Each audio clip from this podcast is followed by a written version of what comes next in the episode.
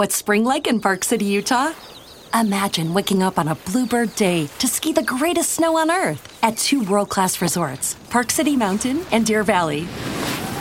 Exploring miles of wide open spaces by snowshoe or cross country skis. Wandering our historic Main Street with its après ski scene and award winning restaurants. When you love it like we love it, Park City, Utah will always be winter's favorite town. Join the experience at visitparkcity.com. Este podcast forma parte de Evox Originals. Disfruta de este avance. La red marciana presenta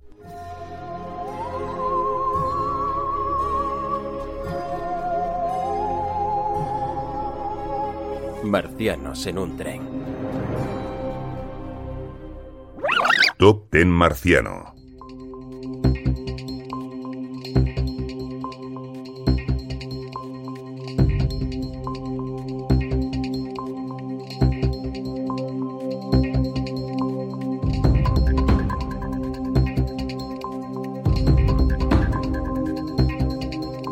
Bienvenidos a la red marciana. Bienvenidos a Marcianos en un tren. Y bienvenidos a un top 10.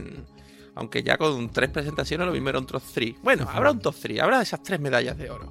Hoy, Agustín Amador, un servidor, junto al increíble Eusebio Arias. Hola, ¿qué tal? ¿Cómo estás? Bienvenidos a todos a este magnífico programa de Reyes, de Reyes, sobre todo de, de Kings. De, de Reyes. Bueno, yo te voy a dejar porque esto salió de ti. Sí. ¿De qué vamos a hablar hoy? Dímelo. Pues vamos a hablar de una de las voces, creo que más interesantes del cómic norteamericano de la última década, nada más y nada menos del gran Tom King. Tom King, que no Top King. Que no Top King, hacemos no, un Top King es Tom, hoy. es Tom, es Tom. Alan 2, dicen. Bueno, también, vamos, eso ya lo hablaremos. Eso ya lo discutiremos. Hoy, hoy vamos a hablar un poquito de, de su vida. Sí, señor. De que el tío, el tío empujado por, como tantos norteamericanos, por los eh, hechos aciagos del 11S, Sí. el 11 de septiembre de 2001, ¿no? 2001, si no me 2001, equivoco, sí, fue, eh, pues fue empujado a pues intentar ayudar a su país, a atrapar Bin Laden, estas cosas. Pero este tío no se fue de, de Navy SEAL, de Marine, no, no, no, este tío se metió en la CIA. Vamos a contar un poquito de eso. Pero es que antes de eso el tío estaba codo, codo con codo con, con Claremont. Sí, bueno, También. Y escribió una novelita que desgraciadamente no tenemos en España, No. pero que nos encantaría leer. De, de todo eso vamos a hablar después de la pausa y vamos a hablar también de, de cuáles son, cuál es su estilo y vamos a intentar ordenar las 10 obras que aunque ya van de 11 para 12, eh, digamos, acabadas, ¿no? Sí, sí, yo. si empezamos a contar estrictamente, a lo mejor nos sale alguna más de Dios. Pero bueno, vamos, ya están habituados. Sí, eso. pero son, son rellenos, son Son rellenos, rellenos con números colaborativos, Sí, sí. colaboraciones en eventos. Sí. Hoy vamos a hablar de las que son puramente suyas, suyas. Sí, ¿no? señor. Vamos a centrarnos en su obra y yo creo que en las que mm, se- él se siente más identificado como autor. Eh, creo que son las que vamos a traer aquí a, a los, a nuestros escuchantes. Pues nada, queridos escuchantes, como no, ya sabéis todo lo que toca. Toca Paco y Federico. Federico, ¿qué te está pareciendo los anillos de poder? Pues hay cosas que me gustan más y cosas que me gustan menos, como Galadriel. A ver, explícate. A mí lo de que vaya de doncella guerrera y tal, mm, vale, pase, pero es que la moza ha estado un intensito. Por ponerte un ejemplo, la escena del troll de la nieve. Elfos en mi morada, qué honor. Pasen, pasen, que le tengo preparado una fogata, mantas y caldo de pollo calentito con picatote. ¡Ay! Pero esta puñalada que he venido. Ajá. ¿O qué me dices de cuando... Dama Galadriel, bienvenida a nuestro asentamiento de humildes nómadas pequeñitos. Permitid que os recibamos a la manera de los pelosos. Y yo que lo agradezca a la manera de los elfos, sucio de minuto. ¡Au! Mira, ya vamos aprendiendo algo de élfico. Su equivalente a hola, bien, gracias es... Tremenda patar los huevos. Federico, ¿tú y yo estamos viendo la misma serie? Claro, tío. Por eso seguro que te acuerdas del momento de... Déjame entrar, enanos de mierda. Reclamo el rito de Trurín, el último que llegó. Perdone, ¿el rito de qué? El de entro en tu casa, cojo un martillo y te parto todo. ¡Hija puta! ¡Se ha cargado la puerta! Ahí va, la estatua de Durín, el que llevaba peluquín. Esta loca es peor que un balro. Es el balro con cara de ayuso con ardor de estómago. Federico, te lo has inventado todo. Eres un invent king. Claro, como nuevo programa del canal Jugones. A ver, señores, un poco de seriedad. ¿Esto es una promo de Tolkien en un tren del after show de la red marciana? ¿O de Inven King? en jugones de la red marciana? De los dos. Bueno, pues, pues vale, pues vale. Eh, no dejen de escuchar los análisis episodio a episodio de los anillos de poder en Tolkien en un tren, en el After Show. Y tampoco se pierdan Invenking, el nuevo programa del canal Jugones, con gente inventándose cosas por la puta cara. Oye, David, te he contado de cuando Turing invitó a Elrond a almorzar y le puso un bocata chorizo absolutamente deleznable. Eh, eh, pero bueno, ¿es- ¿eso es de Tolkien en un tren o de Invenking? De los dos. Y después de la brasa de- del anuncio de Paco y Federico, que seguramente habrán dicho algo de dragones, de anillos, de anillos con dragones o todo inventado, eh, vamos, a empezar con, la, una brevísima introducción a la vida de este interesante autor. Adelante, Eusebio, ¿qué nos cuentas? Vamos a ver, este hombre es eh, californiano, nació en la soleada California, la- el sur de California, allá en 1978, en una familia pues, bueno, de clase media norteamericana vinculada con el, con el cine. Su madre, sobre todo, tenía. Ti- ¿Tienes, ¿Tienes ahí el día? Es que El día el, no. mismo, el mismo año, el mismo año que yo digo, Ahí. si van a hacer el mismo día también. Pero, ¿sabes? pues no, la verdad no. Ah, sí, mira, el 15 de julio, el 15 de julio. Uy, qué va, yo nací en diciembre, pero ahí está, está justito. Está ahí, está, pues, sois de la misma generación. Pues este señor estudió fundamentalmente temas de arte, filosofía, de historia, porque él estaba, estaba muy interesado en todo el tema de la narrativa, le venía, insisto, de familia, sobre todo de su madre. Y bueno, pues se dedicó a mm, principio a intentar trabajar para el mundo del cómic. Eh, le dio por ahí, entonces se fue, se trasladó a Nueva York y estuvo de becario tanto en DC como en Marvel, en las dos en las dos grandes mayors de, Estados Unidos se las arregló para estar durante periodo de durante un periodo allí pues eso de becario de asistente consiguió al sitio donde máximo llegó en este en esta época estamos a finales de los 90 fue justo lo que has comentado a ser ayudante del gran Chris Claremont. Estuvo ahí con él durante algún tiempo. Hasta que bueno los eventos del 11 de septiembre que le pillaron por allí pues eh, le, bueno, le impresionaron mucho y lo que decidió fue eh, pues servir en- a su país la mejor manera que supo y se metió en la CIA. Nada menos convirtió en espía de su época de espía, que duró unos siete años, desde 2001 a 2008, pues evidentemente sabemos poco, porque si superábamos mucho, pues no sería un espía, ¿vale? Eh, yo creo que si leemos algunas de las de las historias que vamos a, a hablar, sobre todo el sheriff de Babilonia, nos haremos una idea bastante clara de por dónde anduvo este hombre durante, durante esos años. Claro, me, me, me vas a permitir una frase. ¿Cómo no? Si Tonkin te dice, si te lo contara, tendría que matarte, créetelo, ¿eh? Sí, sí, me lo puedo creer absolutamente.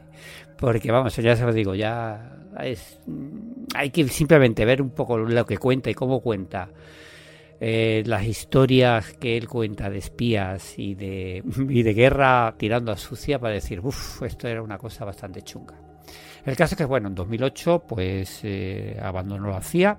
Se había casado, se casó justo antes de meterse en todo este, en todo este jaleo. Se consiguió engañar a una chica y se casó con ella.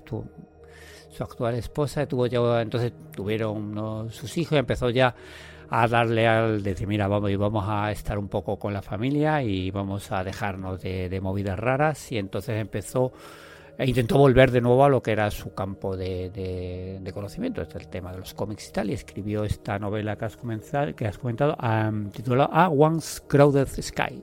Una traducción difícil, un cielo que una vez estuvo muy repleto de cosas, muy, Muy poblado. muy poblado. Hombre, si, si lo planteas desde el punto de vista de, del superhéroe, es que. Eh, oh, porque la portada es muy evocadora. Sí. En la portada hay un, un Sosías de Superman, un superhéroe que te recuerda mucho al Gran Azul.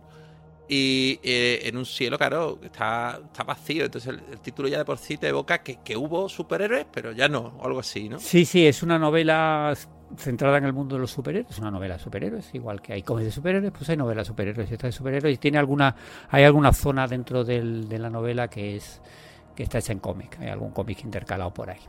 Entonces, pues bueno, tuvo bastante buena aceptación esta novela, que insisto, yo, yo no la he leído, siempre he tenido curiosidad y no he sido, nunca me he dedicado, a ver si tarde o temprano la, la leeré, pero de momento la gente la, la pone bastante bien. Hombre, a mí me extraña que con el éxito que está teniendo este autor eh, no la hayan traído ya. no a la este hayan traducido. A mí, a mí también me parece curioso que no, no que nadie se haya decidido, porque bueno, al final es una verdad que tiene algunas páginas, pero bueno, que en principio No creo que sea ni muy caro los derechos, ni que sea muy difícil, pero bueno, es de estas cosas que, que bueno, a ver si con este tipo de programas humildemente Queridos escuchantes, si llegáis a 10.000 escuchantes, compartid este programa Sí, o a sí, sí. 100.000 escuchantes, conseguiremos que edite, Que editen la novela. a Once Crowded a Sky. Once ¿no? Crowded Sky.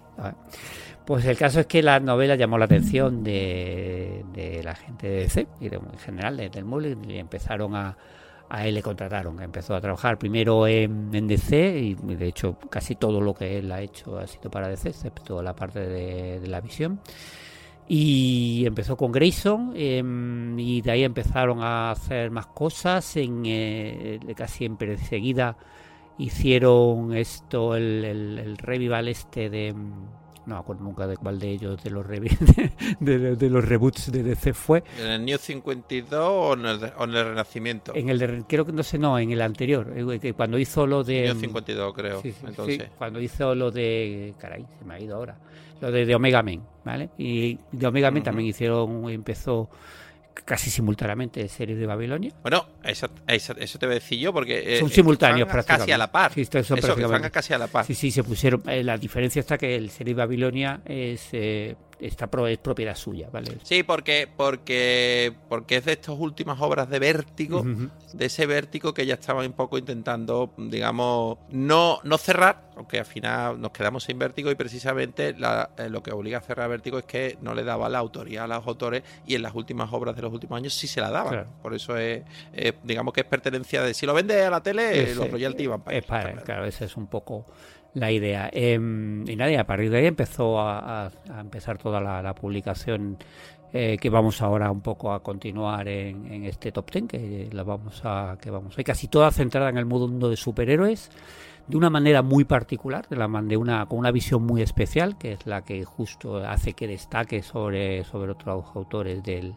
del género y que bueno se continúa hasta hasta ahora mismo Ah, justo hace nada acaba de terminar eh, tan- el Catwoman y Supergirl tienen Human Target está en publicación y ahora en enero eh, hace tiene que salir Danger Street con Jorge Fornés ¿vale? que enseguida va, va a salir. Vamos, pero tiene una producción realmente bastante, Bastante interesante salvaje. porque realmente estamos hablando de Mega Man, Cherry Babilonia en 2016, o sea,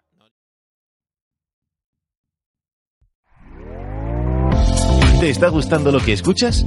Este podcast forma parte de Evox Originals y puedes escucharlo completo y gratis desde la aplicación de Evox. Instálala desde tu store y suscríbete a él para no perderte ningún episodio. O'Reilly Auto Parts puede ayudarte a encontrar un taller mecánico cerca de ti. Para más información, llama a tu tienda O'Reilly Auto Parts o visita oreillyauto.com. Auto Parts.